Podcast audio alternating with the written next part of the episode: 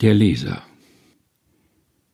Wer kennt ihn, diesen, welcher sein Gesicht wegsenkte aus dem Sein zu einem zweiten, das nur das schnelle Wenden voller Seiten manchmal gewaltsam unterbricht?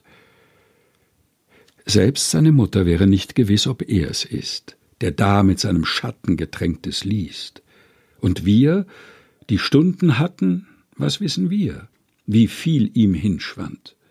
Bis er mühsam aufsah, alles auf sich hebend, was unten in dem Buche sich verhielt, mit Augen, welche statt zu nehmen, gebend anstießen an die fertig volle Welt.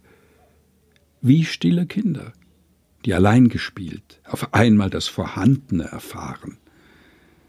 Doch seine Züge, die geordnet waren, blieben für immer umgestellt. Rainer Maria Rilke der Leser. Gelesen von Helga Heinold.